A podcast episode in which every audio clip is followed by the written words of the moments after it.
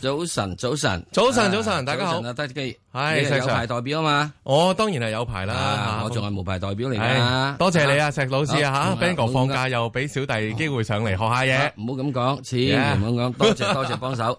咁啊，我哋因為通常呢個 b a n g o 指數咧，都有樣嘢噶 b a n g 係 o 尾度咧就市跌噶啦，咁啊好樣有呢參考價值嘅，呢個我知啊，好有參考價值知啊，咁樣絕呢對知道。就知，但係咧就感覺似乎又係吓，好似點呢又唔係跌得好落咁噃，就彈得都好快添噃，兼且哦係吓，你當然都咁係所以講咧吓吓，咁啊，即係唔單止係香港股市彈啦吓。吓，美國啊仲勁添啦啊，咁啊，除咗係 A 股唔係太彈之外，哦佢絕緣嘅啫，啊跌又唔關佢事咁佢喎，又好似一跌又唔關佢事吓。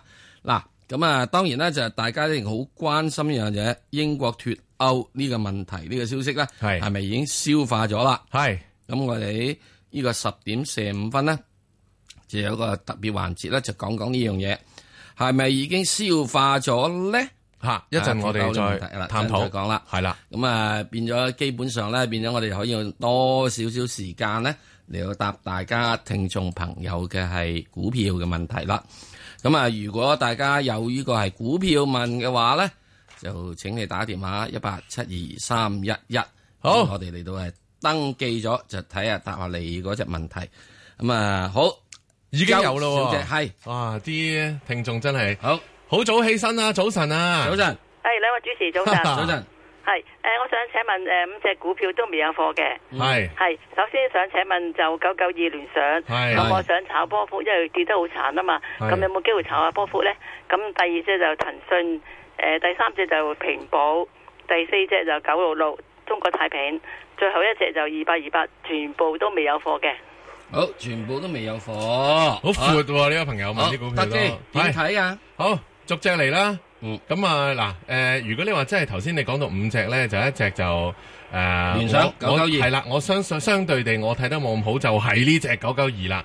誒、背後嘅原因好簡單，就係、業績又唔對版。誒、做智能手機咧，真係難聽啲，有啲低高不成低不就啊！嚇、即係平價佢又唔夠平，貴佢又唔夠美國同韓國嗰個牌子爭，咁係論盡少少啦。呢只唯獨是我喺即係頭先你問嘅五個 number 裏邊呢，我係睇得比較保守啲。你見到股價都係長期低位徘徊橫行，彈幾都彈唔上。我諗都離唔開呢一個局面㗎啦。即係呢五蚊，暫時我諗都破唔到住。咁呢個我會比較睇得淡啲嘅。咁另外你問咗兩隻保險股就誒、呃中國太平同中國平安。誒、呃我就中意中國平安多啲嘅。咁啊，估無論咩原因都好啦，咁啊都要講講俾你聽。我就覺得佢基本因素比較好啲，啊業績像樣啲，同埋呢就係、呃未來呢個投資前景都會係亮麗啲嘅。咁呢個我比較心水啲，我中意中國平安。咁但係個股價呢，係一個對稱三強行到尾，好似都唉即係缺乏突破動力咁嗰只，咁都冇辦法嘅，因為個市都唔係話真係誒明朗得咁交關。咁呢個都誒、呃即係繼續都可能係避免唔到嘅事實嚟嘅嚇。咁啊，仲有邊只呢？石 Sir？誒仲有我想問700誒係咩700貨買呢？係嗱咩位買呢個中國平安喎？買咩位買中國平安？係冇錯，係嗱，誒、我覺得就咁，即係你要諗下就係、誒、如果你真係相信迎接會有一個所謂嘅誒七翻身咧，我覺得就係大概三十三蚊度啦嚇，誒、哦又可，OK，以喺呢啲位度睺下先嘅，應該唔會再跌翻晒落去咯。三咁十三至到幾多？唔該，誒、你講個短期波幅，係啊係嗱、啊，短期波幅咧，我諗都係三十五六蚊嘅啫。哦啊，OK 即係 OK，炒住呢三蚊，真好啊係唔會話即係有個好大突破。嗯嗯騰訊就靚仔啦，真係佢都係強到無比敵嗰只嘅即係恒指成分股。咁你話短線有冇機會破位都唔可以完全抹殺呢個可能性嘅，就係、短線就繼續誒、呃可能喺廿天線上方就整固一百七十三蚊樓上啦。但係而家去到佢即係近呢個歷史高位，即係挨住誒之前嗰次誒嗰、個頂咧，咁我就覺得阻力又會大少少啦，去到一百七十八個半，咁短線都係呢呢幾蚊上落住價。如果一破到呢個位，即係叫做突破得到一百七十八個半，哦咁就猶如入無人之地，咁就直上就一百九啊二九啊三噶啦啊，即係咪即係呢個一百七十三可以入得㗎啦？誒、呃小注啦，因為哦佢都係叫做喺高位啦。咁、如果 OK 你話個市即係都未話即係完全可以百分百係穩定落嚟嘅時候，不過佢起碼都會絕緣嘅。即係你話哇咩脱歐啊，哇咩經濟放緩啊，即係嗰啲嘢即係暫時都唔影響到呢只股份咯，呢、個事實咯嗯嗯。嚇，係啦。咁啊，仲有隻係呢個誒二八二八喎，係啦，嗱，即係 H 股啦，咁啊，嗱，其實估值好低殘㗎啦 H 股，咁啊，但係呢，技術上呢，同個恒指一樣，誒、國企指數都係，又係對稱三個人行到尾，誒、呃即係誒、決定係分手定結婚嗰只嘅。咁如果你話你係長線嘅，你係買呢一隻基金嘅，你唔係買相關衍生工具嘅，咁我覺得呢風險呢就相當有限嘅。簡單講，如果落翻保利卡通道中續八十六個半左右到呢，咁你買。揸耐少少呢，風險都好低，因為國企指數仍然而家個市盈率呢，都係即係平住全地球近乎所有指數咁滯嘅，但係始終就係平嘅呢個理由呢，會唔會啊？等到即係深港通真係哎呀通啦，等咗好耐啦。真係宣佈嗰刻可能會拉翻近，這麼近那麼遠，拉近些少呢。咁我都有呢一絲希冀同盼望。長揸就真係冇乜問題㗎啦。如果嗯嗰啲位買係，好嘅多謝你，好多謝。好咁跟住有張女士，係喂，早晨早啊晨，，兩位早晨啊，早晨，係，係我想轉第二隻得唔得啊？唉啊你想接冇所謂邊隻啦，一七五啊，係吉你。我未有貨噶，咩係位入啊？一七五，係兩隻都汽車股。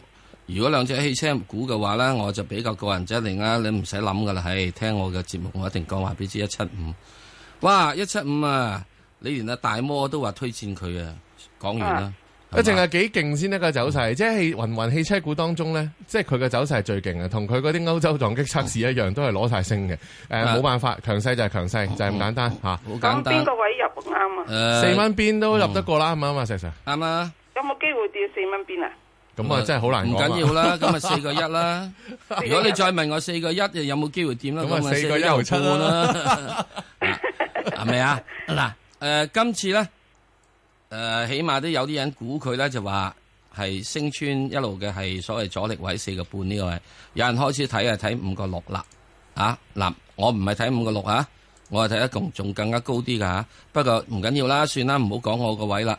咁啊，有人睇五個六，我睇五個六先啦，好唔好啊？咁啊，呢啲都係大行股嘅。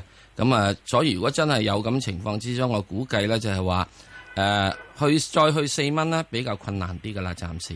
係好嘛啊，咁樣啊誒，你而家呢個位咧，嗰日收市四個二入唔入得過咧？好難跌到四個四四蚊邊。我都話俾你知，四個一毫半， 好嗯四嘛？毫半啊！啊，四一五啦，好唔好啊？不過咁不四過一五睇你話睇，著要上佢話四睇個半睇佢破位啦首先第一睇就唔係二睇四個周高半位四先個半啊啦，嚇，使係啦睇先睇四個半先。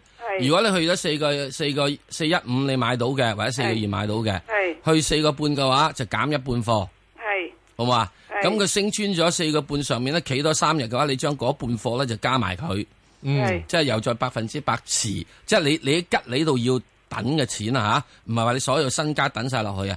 你譬如嗯你吉利，你有呢、個，你有你有本來咧投資嘅錢係呢個係一百萬嘅，你只係諗住攞誒呢個十萬出嚟買吉利啫，咁你就即係話就先沽出五五萬，再跟住咧就再跟住如果升睇穿佢破唔嘅破話位，破位嘅話，就再補翻落去，即係十萬，好唔好啊？同埋基本面就係佢而家都做 SUV。係好。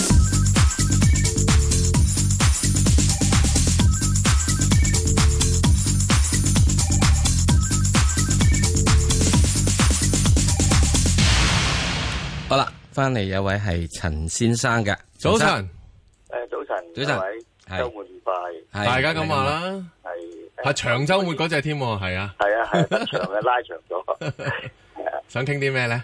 诶，嗱，尹官員咧，我想問下咧，而即係诶呢個留歐風暴咧，我哋就跌咗落去啦。咁星期一翻嚟開始，八成都高開啦。咁係咪個風暴都已經係打完啦？係咪可以平息穩定咗咧？咁樣你俾唔俾答啊，石 Sir？頭先你誒話我哋等陣喺呢點個四十十五分喎，係嘛係四十五分咧，會有一個環節專門講呢樣嘢，好唔好啊？到時再答啊，哦好唔好啊？吓，诶嗱，咁咧，我原本就想問農行嘅，但係我有我又入咗一隻咧诶風眼嘅股票，哇就係長和。哦，好 OK 咁誒、呃我都咁係當然可以講啦三蚊到攞嘅，咁你哋點睇法？係。好，誒、你自己都識得講話係風眼啦，咁所以你見得到反彈嘅時候呢，即係佢唔係冇彈，但係佢個彈力就唔係好多，即係你話誒冇穿到八十蚊㗎，但係彈亦都上唔到八十五蚊，係講緊即係過去嘅事啦嚇。我自己咁睇嘅，即係如果你話誒。呃嚴嚴格上嚟講，形容佢係一隻風眼裏邊嘅股份呢，我又真係唔可以完全否定呢個講法。但係我都會覺得，誒、呃喺未來呢段時間呢，即係其實無論佢嘅資產啦，以至到佢嘅現金流都仲係好強，但係。都係嗰句噶啦，你有英國業務嘅，你喺英國註冊嘅，你都係會受到一定程度衝擊，所以你會見到個股價呢，但就真係冇彈得咁上。如果真係要俾同係嘅話呢，可能呢就係話電能嗰個誒彈力會多啲，始終個錢多。誒、呃、長和唔係話佢唔好，但係真係誒受到呢個衝擊都會比較大啲嘅。咁但係我會覺得你買咗亦都唔使太擔心，低位既然都見咗啦，咁啊寄望佢可能啊彈翻多少少啦，不過係要俾多少少耐性噶啦，我就覺得嚇。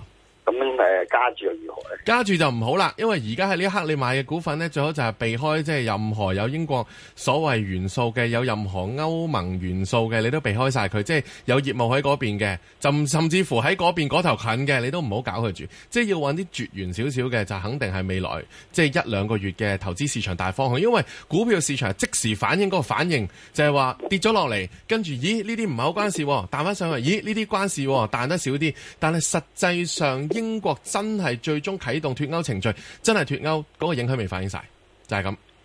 哦，咁嘅，好唔該晒你兩好位。嘅，好好啊，仲有係李小姐，係啊，啊啊，hello 啊啊，早晨啊係係 hello 啊請，Vicky 兩位主 Hello，持，早晨早晨啊早晨，Vicky 啊，我想係誒請教你唔好嘅咁股講票咧，六係零三零，係咁我買入㗎啊十六蚊，我嘅問題話咧，所謂憧憬深港通咧，係誒美升未咧，咁誒我都有啲貨嘅，咁我就想請教你，我係咩位就去食糊啦？誒，唔好唔好咁貪心啦，阿 Vicky 啊，麻煩你指教下我啊，唔該晒兩位，我收線聽心機啦，嗯好多多謝晒謝。晒你，多謝你對節目嘅支持啊吓，咁好啦，誒、我覺得可以揸住先嘅。當然你話深港通期待已久，誒、真係七一送大禮都未見到。不過誒、我覺得中信證券都可以繼續揸住，因為我比較睇好佢投資銀行嗰方面業務嘅，甚至乎而家講緊內地證監會呢，唔好話嚴打啦，不過都好嚴肅地處理嗰啲所謂買賣學 A 股嗰啲問題。未來我會覺得嗰個上市步伐會加快，所以如果你講基本面係好嘅，咁同埋佢而家呢就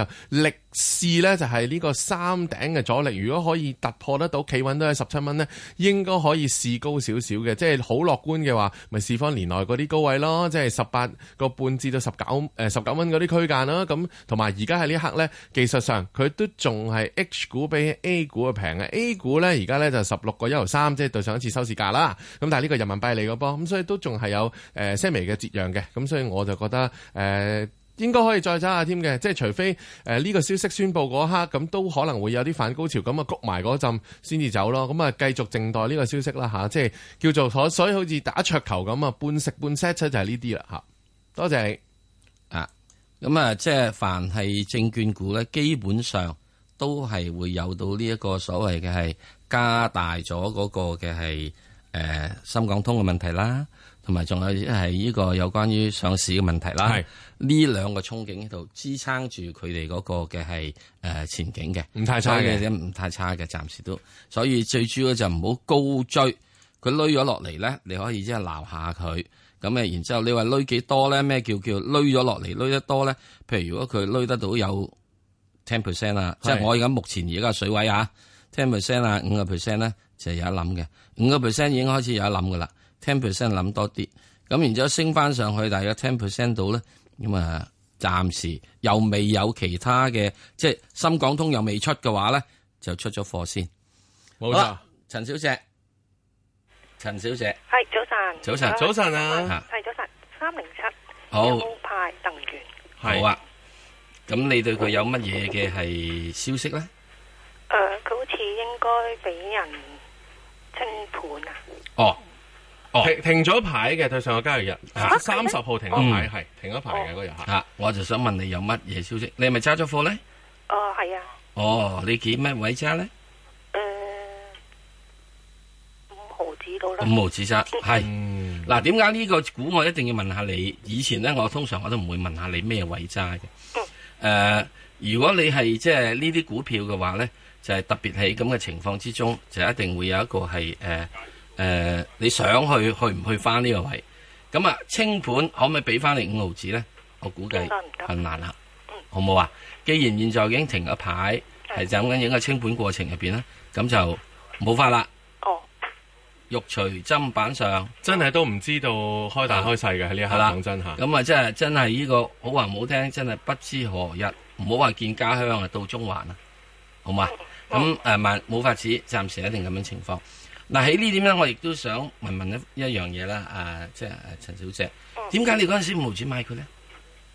诶，嗰阵时谂住啲能源股嗯， OK 升開嘛，諗住梁冠升開。贏過錢嗰只啦，石 Sir 都係啊冇唔辦唔法唔㗎。啊佢應該唔係嘅，係喺呢個誒呢個嘅即係誒呢個舊年度係咪？係係係，舊年度八月度嗰陣時買嘅係咪？嗯。嚇，咁嗰陣時嘅時之中咧，嗱呢個咧就係一個希望咧。嗱，點解我希望大家都即係作為即係留意一下？誒，如果有一個大勢，大勢嚇。係講緊譬如話能源股，當時嘅時鐘就好明顯咧，都係一個即係大勢要吹下嘅。啊，無論油價、誒、煤礦價格啊，都係吹下嘅話，就大家真正唔好咧，係逆呢個咁樣嘅係誒勢頭，因為誒、呃一能源呢樣嘢咧，係全世界好多個大財團喺度玩緊嘅嘢嚟㗎。啊，你睇下，淨係講石油嚟講啦，唔好講其他樣嘢啦。你又有誒、呃、無比啊、誒、Exxon 啊、 Chevron 啊 Chevron 好多樣嘢係咪？咁仲要呢只唔係嗰啲基本因素咧。嗯啊咁人哋有嗰啲咁嘅咁多嘅大嘅財團呢度做咧，佢哋做嗰個研究，佢哋最嗰個前景嘅分析，係真真正正做得比我哋咧普通散户、普通普通嘅嘢咧，係多好多好多好多嘅。咁因此，如果佢哋決定咗有一樣嘢，哇！呢樣嘢都係即係上緊落嚟嘅話，呢架呢直情就唔係一架單車喺個斜坡碌落嚟，直情呢係甩軌嘅係呢個火車，真正所向披靡嘅。咁你話誒、呃我要幾時先開始買翻啊？得，你要等啲大佬呢，佢肯再投資翻先。嗯如果佢一日都未曾話啊，我再開翻開翻個石油啦，好啦，我再掘翻個煤啦，唔好掂，因為佢哋嘅資訊係比我哋多好多好多好多。譬如其中有一樣嘢，佢入邊嘅庫存幾多咧？佢有幾多嘢未賣出去咧？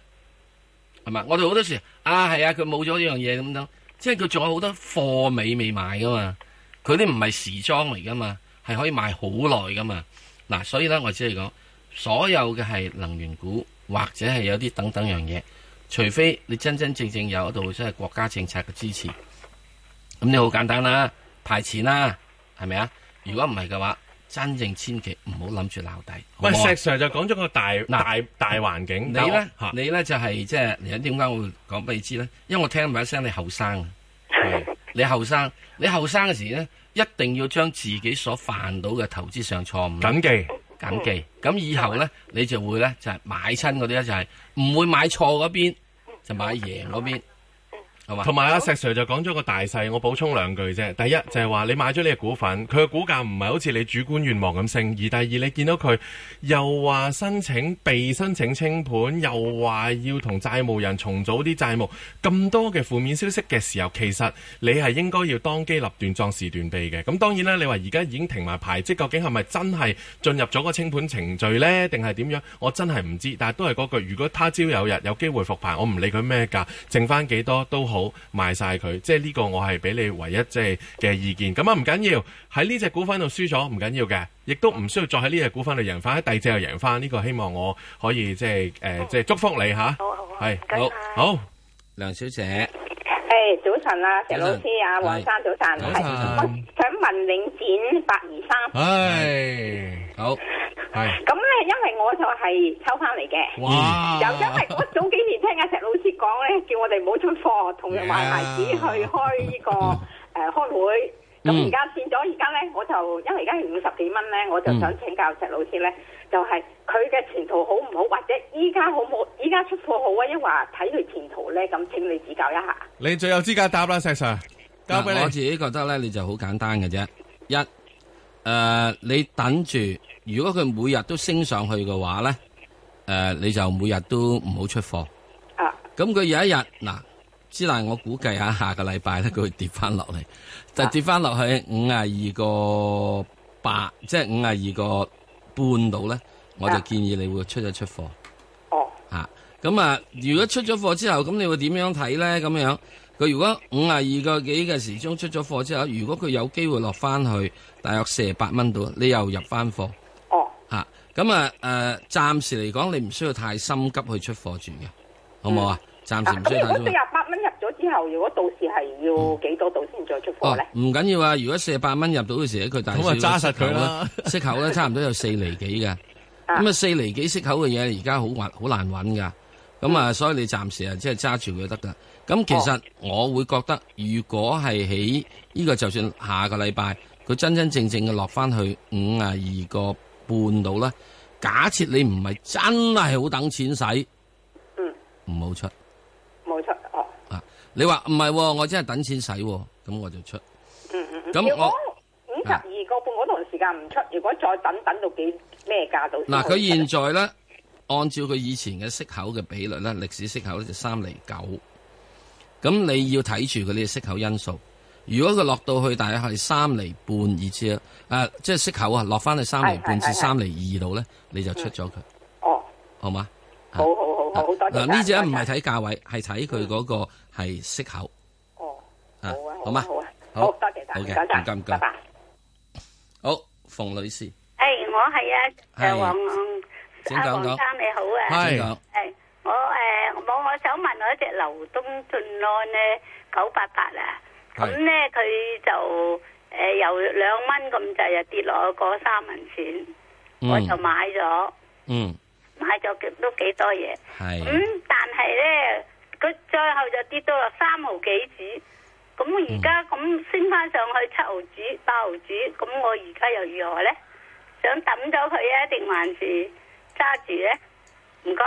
其實就係冇乜冇乜話點樣基本面而言㗎啦，即係虧損就繼續擴大。當然啦，即係繼續都想轉型，但係繼續轉型嘅同時呢，又話搞物流又成，但係繼續呢都係虧損連連嘅。咁當然近期誒、呃有啲資金追捧下啦，喺低位有啲炒作啦。咁但係誒好老實。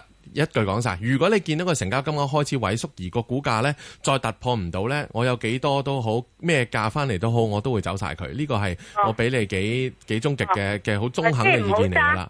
你唔呢只股票唔係揸嘅，呢只股票係極。短線短線投機嘅，如果你話喺而家呢一刻嘅話，我會覺得即係佢誒個動力呢，好老實都接近尾聲㗎。呢一轉彈上去，我我未必嗯話會覺得咁而佢家八毫子抌咗佢咯嗱喎。嗱，嗰日收市八毫子。嗱，我覺得佢一蚊就破唔到噶啦。當然，即係我我唔知道佢背後繼續可能都會有繼續一啲嘅財技啦吓、但係個基本面係虧損連連，而係而家都未真正揾到個方向嘅，呢個係個最大嘅問題。我亦都睇唔到話佢點樣可以即係支持佢有成三十幾嘅市值。咁所以呢個係我俾你嘅意見，即係純粹睇圖呢，我就覺得一蚊都已經係頂角高蟹噶啦。咁你就哦諗咁諗樣佢啦啊，係啦。嗯哦，我我因為我過三文錢買嘅，買咗幾多貨啊？咁都冇分別嘅，即係我哋睇股票唔可以睇你幾多錢買入，反而要睇佢未來哦咁樣究竟可以去到幾多係錢，係啦。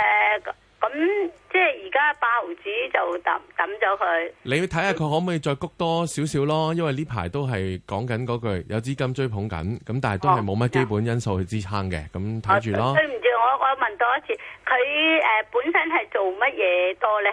其實佢而家就係想轉型，誒、甚至乎係轉型啲乜嘢呢？我都仲好懷疑嘅，因為又做倉儲物流，又入股物流園嘅活業務，哦我真係唔係覺得佢有啲乜嘢好實在嘅業務喺我面前可以俾我睇到嘅，係啦。哦，咁樣，嗯啊多謝啊，黃生。 好多謝你好祝你好運，係好啦，仲有一黃生，系早晨啊，係兩位主持你早晨啊你好诶、我六百八日就廿四蚊入咗嘅，係佢又跌到廿二個一，而係家上翻冇嘢啊咁多，係咯諗住幾時走得佢？有錢贏啊幾時可以走貨咧，係幾啊，好啊我知啊！內房股嚟講都真係呢只都係最優質㗎啦，係佢估值亦都最貴嘅，即係我都冇見過話，如果你話個股價相對於個資產淨值呢，有個咁嘅比例嘅，誒、中國海外都係最貴嗰只，亦都係坦白講最好嗰只。你話未來佢嘅售樓收益，我係繼續咯睇好嘅，誒、行業嚟講真係要揀一隻，呢只都係好首選㗎啦。咁、個股價呢，就叫做少少向上突破咗個大對稱三角形嘅，成交又大又配合嘅，咁、個高位呢，而家已經係有少少突破咗一個月嘅高位，即係六月初嗰啲位，我就睇呢，照道理就向上嘅機會都繼續大嘅，咁啊睇下石 Sir 點睇。呢度呃暫時你睇住呢個之前一個高位，大約廿七蚊先啦，好唔好啊？廿七蚊係啦哦，咁而家目標佢而家佢即係企喺度嘅時鐘，我估計佢禮拜一啊或者禮拜二，或者會有少少嘅回調，因為佢佢呢個禮拜五真係升咗升得成多六啊個嘛幾個 percent，係係係咪啊？咁只要佢唔跌穿翻二十三個半度咧，應該問題都唔太大嘅。咁你而家你廿二蚊買咗嘛，係咪啊？廿四啊啊，廿四蚊買咗，哦廿廿四蚊買咗，同佢诶死住下先啦。捻一捻住佢先，好嘛？住佢先啊，係啦同佢好嘛鬥同佢鬥係頭命啊啦啊嚇係 O K，唔該你啊，就算佢真正即係落咗嚟嘅話呃咧，都係捱少少價啫誒都係捱少價，唔需要太擔心嘅，因為呢個咧係基本上係一個好嘅股票。嗱，呢只股票都係有大行支持嘅。好，跟住黃吳小姐，兩位早晨早啊！晨，诶、我想問只 Dạ, 一三九八嚟嘅，嗯我就係四個二毫半買嘅，嗯，佢又除咗定啦，佢又升到咁多，我想诶、誒可以幾時可以走得？你係幾時買㗎？四個二號幾诶、好似上個月？OK，嗯除咗定噶啦，有錢收。係即係代咗啦吓嗯，誒息啊代咗啦。嗯，誒內銀股四大行咧，佢唔係我首選，不過係次選，即係最首選都係建行，冇辦法㗎啦。但係呢只都唔曳嘅，技術上又係破咗個極大型嘅長方形嘅形態。之前呢，四個一嗰度呢，次次都有阻力嘅。其實佢個股價呢，已經遠遠比大市呢為之好嘅。我覺得呢，未來呢一段時間呢，其實啲內銀股呢，即係無論講派息比率啦、誒、市盈率啦、市漲率啦，真係平到冇朋友噶啦。不過咁講，即係向來佢哋都平噶啦。有冇機會即係扭轉成個局面呢？其實睇人民幣一樣嘢，但係我都係嗰句，我係個人相信人民幣呢，縱使面對住英國脱歐呢，佢都唔會話有一個好大嘅下跌幅度嘅。當然你話對美金冇得講，但係拉勻晒全世界啲貨幣呢，其實呢不跌仲反升嘅。呢、個都係嗰句十點九之後再詳細講。但係我覺得工行如果喺而家呢一刻呢，佢唔係冇條件回嘅，可能都會有機會回，甚至乎呢最差落翻廿天線，保利加通道中續有呢個可能。但係你話真係揸長少少呢，我覺得都問題不大嘅。诶、我就想就話诶沽咗佢先至再嚟買翻。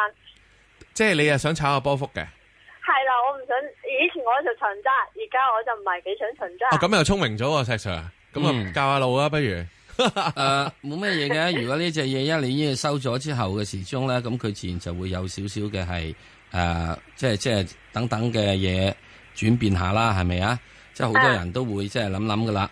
咁啊好簡單，如果你係呢個想係短線呢個揸嘅話咧，咁我就會建議你咧，就喺禮拜一翻嚟嗰陣時間，即係四個二二號九啊，或者四個三，就掛住四個三出咗佢。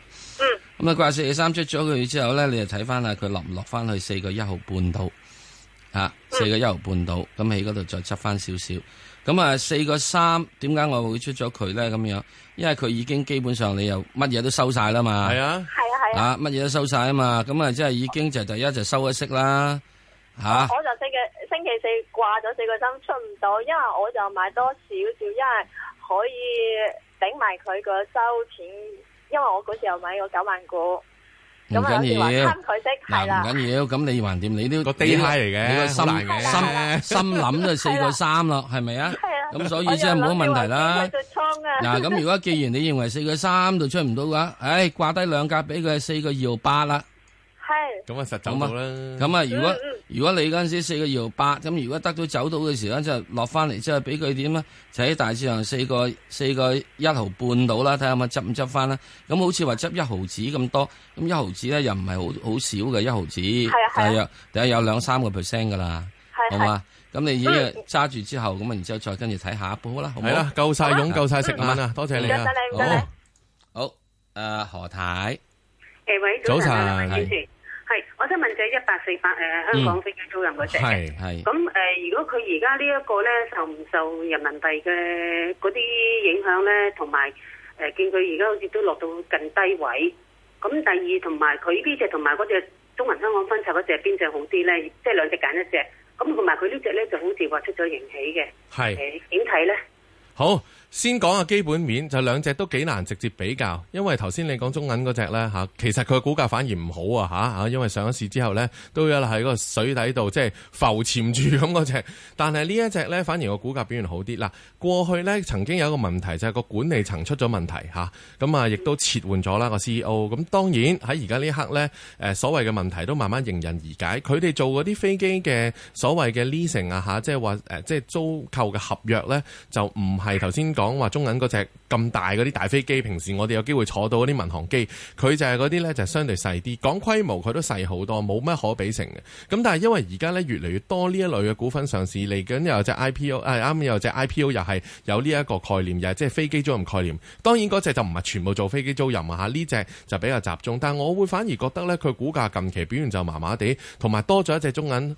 再係加埋佢仲要浮潛嘅，所以我就短線呢就唔太睇好。你諗下有盈起佢股價都唔升呢，咁其實都係有少少問題嘅，反映得到。我我就覺得呢，就唔好話即係話諗住啊誒、呃、可以完全唔理個長揸。假如佢股價如果跌穿咗七蚊呢，我可能會走一走先，即係睇下一有冇機會平啲買翻。二其實係咪一定要買翻佢都係一個可以商榷嘅一個問題嚟嘅。好，唔翻嚟唔啊，該晒招生。係你好，蕭生係兩位主持係係係我我想問下隻一一八二九啊，嗯，中國機械機械工程啊，係誒點點睇咧？而家佢你有冇買到貨咧？有啊？幾多位啊？我四四個八八毫三買啊哦，啦，唔緊要，揸住佢啦，同佢搏命下啦。同佢搏命，依家升升，依家穿咗七日嘅位喎，我見到。啊唉，同佢搏命下啦，最低限度同佢睇下搏佢五個二先啦。我搏五個二千係好啊啊，搏佢五個二，如果升咗上去之後嗰陣時咧，守住五個二咧就望佢五個四啊。哦啊，五個四再過咗之後就搏住之後又問佢就望佢五個六啦。哦嗱，呢個因為佢而家可能係一個低位反彈，所以點啊解會有三個位，三個位俾你。咁每哦個位你都睇住佢，佢一路上到去嘅話，你就繼哦續揸住佢。咁我覺得佢暫時嚟講咧，係可以去到有條件係去到大約係呢個嘅係誒五個六至五個七度嘅。咁誒、呃你如果你由五蚊至到呢個五個七度啦，嗱，你捉到之後呢呢呢差唔多有十五 percent 食股位啊嘛。係啊係啊咁你呢度你揸住之後咧，你就每日咧就揾佢即係之前嗰三日嘅低位頂住。如果之前三日低位嘅破咗咧，你就走貨。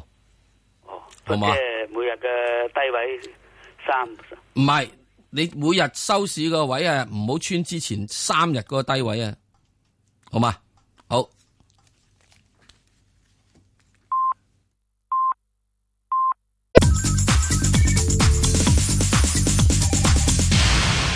好，翻嚟有黃小姐，系你好，你好，啊，我想问只四六零四嗯环医啊，係我冇货嘅，冇貨，咁你我想想點啊问？问一问我我我应该诶喺边个位买，同埋边个位出？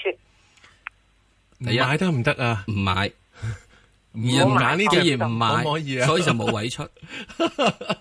點哦解會揀呢只股份？我都唔想問背後原因，但係我會覺得即係個股價就級級落。咁當然啦，即係復得牌誒，好、多所謂嘅即係擔憂疑慮呢，都叫做掃清，但係已經唔可以再睇基本面，而只可以話俾你聽一句就係、誒個價係仍然有落嘅風險。咁你問我好唔好買？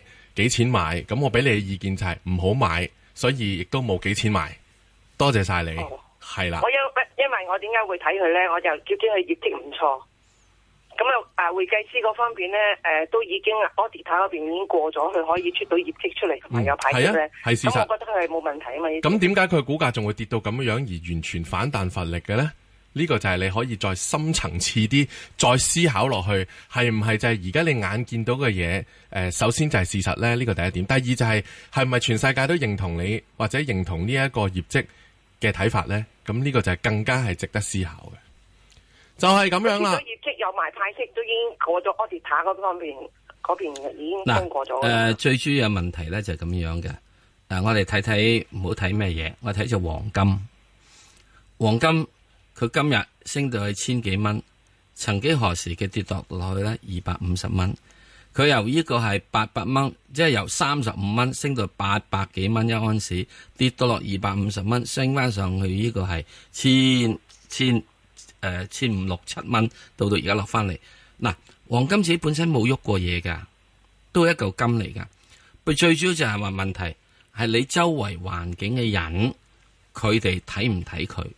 嗱，如果你話真正啊唔係喎，因為咧我係一個做伯樂，我睇到金價，睇到佢內有嘅含金值，我可以去買嘅話，得冇問題，呢、個都得嘅。即係呢個咧就證明你嘅眼光。嗱，你嘅眼光現在就係話一，佢係 audit 過咗；二，佢又派息，業績又唔錯。呢、個我一路覺得四環係咁樣樣嘅。的而且確係咁樣樣嘅。佢做嘅嘢咧係一定有到盈利支基基礎支持嘅。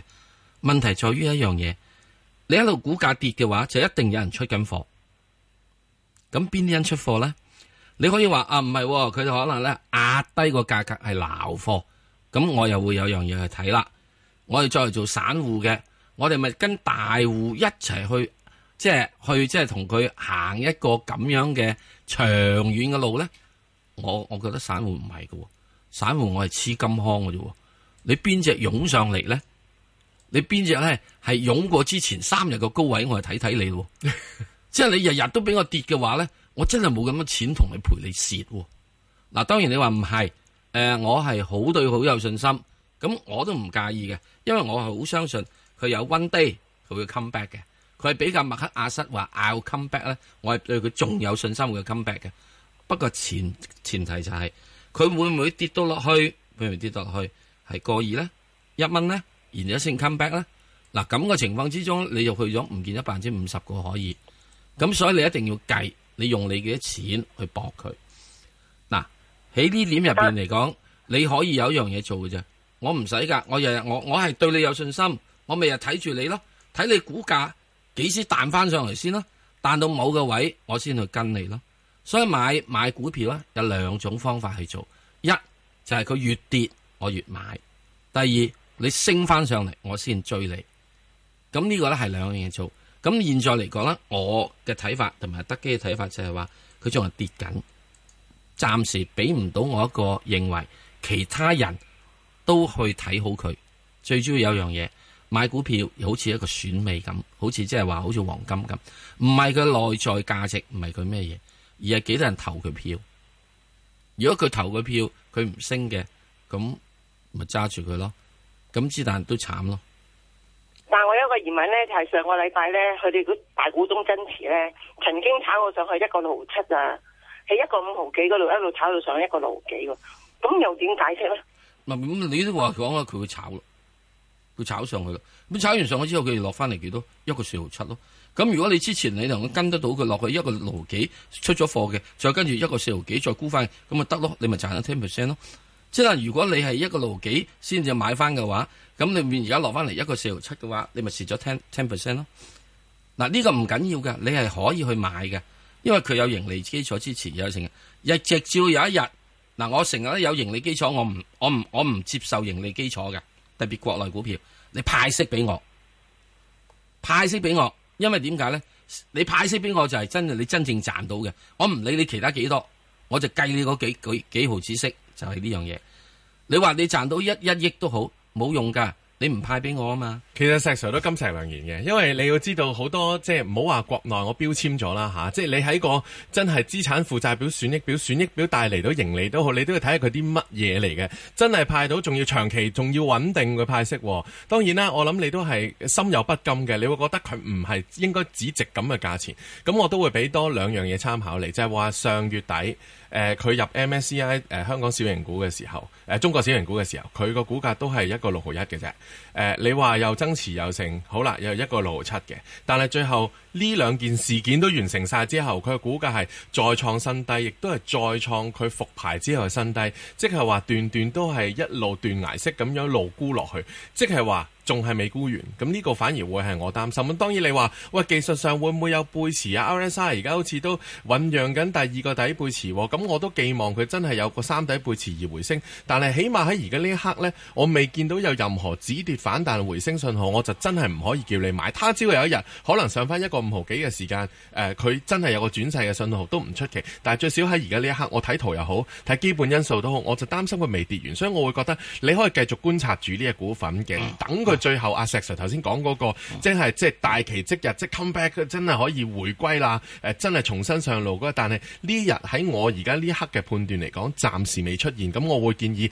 你可以繼續觀察住。其實你都好有研究對呢個股份嘅基本面，誒、呃甚至乎即係話對於佢嘅誒所有事件發展嘅來龍去脈，你都好清楚。你係可以繼續相信你嘅嘅判斷，但係你而家呢一刻呢，純粹講個股價，我就覺得未係去入市嘅時間咁解啫。嗱，如果你真真正正對佢係好有信心，你又跟得貼個市嘅，咁我就會俾一個炒股嘅路線圖你。呢啲唔係唔炒得嘅，係炒得嘅。你一個四毫七買，一個四毫六你走。上面望咧就係、呢個係誒、呃上面望嘅一個五毫四。嗱好多㗎，好多㗎個水位可以俾你賺。個六暫時見唔到，個六淨係見唔到，好唔好？咁啊一個五毫四。咁之但你咧就係、賭一個先啦。咁一個先嘅時候，我想請問呢一隻嘢你可以俾幾多錢落去買咧？我打算你係買十萬股，即係十四萬啦，好冇啊？你賺嘅咧就賺幾多咧？啊就賺係可能係五個 percent。咁我想問，十萬股入邊賺五個 percent，哇！你真係好話唔好聽，我話俾你知，你買咗之後，你連廁所你都唔好去。诶因為可以啊短短啲時間都得嘅，太耐就唔好啦。唔係嗱，因為佢可以係可以點樣咧？係可以喺呢個係一晝之內咧，係係唔見咗你一毫子嘅，即係唔係大係少都唔得，係啦。嗱，即係即係即係意思就話即係一晝之內唔見你五毫子，因為佢曾經真係咁做過啊嘛。所以咧，對於有某啲嘅股票嘅話咧，嗱要有戒心，要有戒心。咁我而家橫掂喺現在呢個過程入邊，有好多股票咧，我可以去諗。咁我就不如去睇其他股票。咁反之你話啊，我係咪呢只嘢我完全唔睇？咁譬如如果你真係對佢有信心嘅，得。之但係你一日未買貨，你只需要一日睇佢一次，你睇佢個位入唔入？即係你買咗貨之後咧，我就建議你最低限度你半個鐘頭要睇價位一次。咁就好辛苦啫。咁唔係樣賺唔係唔係少少少唔。係要要要睇每一個人嘅，係即係有啲人咧佢係有時間睇唔緊要，係即係對於呢啲現在係一個所謂撈底位嘅事過程就係咁樣樣。但係要睇得實咯，係啦，撈底位真正凡係想撈底嘅股票咧，或者有啲係炒波幅股票咧，我係建議大家就係你有冇半個鐘頭可以睇一次股票嘅事啊？如果冇嘅話啊咧，有有咁咪得咯，唔緊要啦，你試下啦，好唔好啊？試下啦，好嘛？好，哦得，好唔緊要，多謝你，多謝，好，祝你好運啊！好，好，拜拜。好，好，繼跟續住陳先生。早晨，陳生早晨，你好早晨，早早晨晨，係早晨，你好。問只三八八港交所嘅係，我咗一百八十四個半入嘅，想問一問個前景啫，佢話诶，我想聽下阿石 Sir 點睇先，揸鬼住佢 啦。你一百有冇八機，會上二百蚊啊？哇！你發唔發達啦？咁鬼貪啊梗係希望心，發達啦，梗係希望。二百蚊都唔發達啦！我話你貪心咋？ 嗱，現在嚟講咧，你只係要睇佢咧，就係要爭一毫子啫，或者兩毫子啫。如果個禮拜一湧到上去一百七十八或者至少一百八十八嘅話，一百八一百八十幾啊？唔係一百啊八八，一百一百一係對唔住， 一百八十八一百一百八十七個八，唉，講錯咗， 一百八十七個八，係或者係企喺一百八十八，嗱一發發一發實發，你就揸實佢，就等佢啊去咧，就係一一九四價位就咁睇。基本面就啱啱有個十六週年嘅酒會，我都有去到嘅。咁當然啦，有啲人去嘅時候就話：咦，會唔會有誒、呃送大禮啊？會唔會就係十六冇啊週年宣佈？睇咁話就俾你知啦啊冇啦，乜都冇喎、咁都係咁講，即係憧憬仍然在前呢，我哋都係好樂意去等待呢一個憧憬變成事實嘅股票就永遠都係咁噶啦。咁所以如果你真係要走貨呢，你就等佢真係宣佈哦，深港通通啦。咁嗰下再谷多少少，咁係要俾翻佢噶嗱啦。咁樣。若然如果冇呢個係三八八呢只股票嘅話咧，我係會建議係可以考慮喺現嘅價位一八七點六啊，即係上禮拜五嘅收市價啦。係啊，收市價。嚇嗰度咧，或者係一百八十七個八度咧都買嘅，特別喺一百八十七個八咧就可以買啦。咁點解咧？點解會咁講呢樣嘢咧？就係、佢有啲平均線啦，個阻力位嗰度啫。嗯咁如果突穿咗嗰度咧，我估計咧都有到即係幾蚊雞執到嘅，有幾蚊雞執到，即係執咧你唔好多啦。喺而家呢個世界執五蚊雞到啦，係咪？嗱呢係啊只股票咧，呢 只股票個好處就係點咧？你真正買咗之後，我話知佢死咗跌落嚟啦，都會翻生，都 會翻生， 係咪啊？ 即係有一樣嘢咁叻，大家唔好炒啦，嚇執咗個港交所佢啊嗱，呢個亦都不可能會發生。唔係。嚇，唔我係啩好希望佢執咗佢，係 啩？因為你執咗佢之後，你揸住咧，我一定啊可以有樣嘢有得分身家。執咗之後佢會俾唔到三十倍市盈率你喎，石唔 Sir。會執咗佢之後咧，佢會另外整翻隻港交所嘅。哦，咁啊係，總要一 間佢嘅。嘅梗要有一間噶嘛係啊，所以我就睇你就係第一呢間嘢叫獨市生意，佢現在而家喺呢個係一七八一二零零，即係呢啲位咧，即係一七零二零零呢位度咧，已經基本開始一個打橫行噶啦，係基本上打橫行，好嘛？咁所以如果你喺呢度嘅話咧，你你一八八啊呢啲咁嘅嘢咧，就即係係尷尬啲喺中間位，咁冇乜問題㗎。咪中間位咯。你始終要湧上去一九零啊嘛。嗱，一九零我唔贊成買住咯喎。啊，除非你話俾我知啊，係乜乜通、乜乜通、借通那那通咁啊，然之後有得講喎，仲要通完之後咧，嗱未通完就有得憧憬，咁咪就係有得憧憬咯咪就係呢樣嘢你通完之後咧，你通完之後話俾我知，通佢咗冇㗎啦好鬼通，唔係佢好鬼通。咁跟住一日咧就係你俾你咧就嚟到呢個炒呢、個，即係炒呢個深深圳股票一日俾我呢個係淨係深圳股票浪底五百 億，係咁就唔同啦。有冇 咁多啊？即係我要咁講啦，你俾我發下夢都得啩， 得嘅。係嘅，有有道理。係咪啊？多啲咁啊，俾佢幾多億啊？三百億咧，二百億啊啦，二百億嗱，二百億，二百億再跟住浪底，你自己本身有六百億，咁係咪八百億啊？係八百億嘅時，港交所應該睇幾多啊？係咪一九零以上啊？咪講完咯，點都俾多幾蚊啦，係咪啊？所以咧喺呢點入邊嚟講，你一憧憬之後咧，係人憧憬佢都會咩？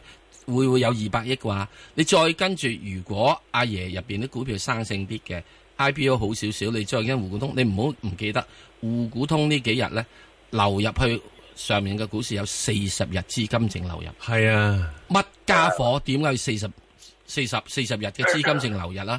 所以如果唔係嘅話，你港交所啊都唔會蒲上嚟，即係一八七呢個位啦，你都喺一八零下面移動啦。同埋即係唔講 LME E 嗰啲咧，即係香港都係福地，即係仲係嗰個首次公開發售如果唔係，IPO 嘅喎如果唔係 LME 陀衰家， 就唔止呢價啦，已經唔止呢個總之價。 LME 啊，點都係收購錯誤，都係最錯嘅決定嚟啊！嘛呢個收購錯誤我唔可以咁講，因為等到市之後咧，睇阿爺咧，佢入邊嗰個期貨市場有幾多喺呢度買嘢啫。但係個倉儲都搞唔成喎，而係啊家拭目以待啦。呢個慢慢啦，拭目以待啦，但已經買已經買了，買咗啦買算啦買咗啦，冇法子啦。 即係而家我自己俾你知，就係兩毫子，二次到大咗係四毫子，就係一發實發一八七點八就可以揸實佢。嗯正路啊！啊！如果一上百翻七點跌咗呢八個位，如果禮拜一一百七點八守唔住嘅，暫時出咗佢，嗯好冇？好啊！如果上到係一八八，咁啦，我就死人都揸住佢，就搏你去一九五。好，仲有第二隻啦，多謝你啦，陳生，唔該。好，接住落嚟有張生，你好，你早好晨，係想傾啲乜嘢？係系好痛苦啊！哎我呀點解八啊十蚊買八十蚊買匯豐，揸咗幾年噶啦。唉，咁明白我仲有三年係退休，係咁我覺得而家係咪應該唔好再揸佢咧？你係咪淨係揸隻匯豐冇揸其他嘢先？呢個係關鍵有嘅有問題。有有有其哦咁就有得有啦其他嘅，有咁就健得啦康有平保啊，有成嗰啲咁就冇問題啦。嗱，第一你有健康有平保，即使你已經有一紮嘅金融股，你再揸之後咧就唔好再揸金融股啦，好冇啊？啊啊，因為如果唔係我咧想，係啦，放咗佢咧，你放咗佢一隻股王七零零。啊冇問題，轉啦，轉啦，完全支持啊，轉啦，百分之百嗰隻啦。如果你唔轉下個呢，禮拜嗱，如果你放咗之後嘅，我唔知你買咗有幾多匯豐啦，我就會建議你咧，就將個錢咧啊剁開三份，係剁開三份，一份呢就股王，啊，好唔好啊？咁呢個股王咧剁開佢點解咧？就係因為始終你要睇佢，我點知佢有冇後勁有幾多啊？係咪啊？我一樣睇住佢先啦吓。嗯嗱，你一定要留意住咧，阿爺咧對於呢個阿里巴巴 PayPal 嗰度，即係 P to P 即係俾錢嗰度嘅系統咧，係點樣留意下管住？因為阿爺咧係好驚呢啲咁嘅網上股搞出影子銀行出嚟。第二份資金咧，我會建議你咧就睇只一七五。一七五第三份資金咧，我建議你睇呢三八八，因為你退休啊嘛，係咪啊？退休啊仲有幾年仲有幾嘛，年啊你仲有幾年啊嘛？咁你諗下，你有幾年又冇收入？你認為幾年之後三八八有冇收入啊？有咪係咯，幾年之後一七五有冇收入啊？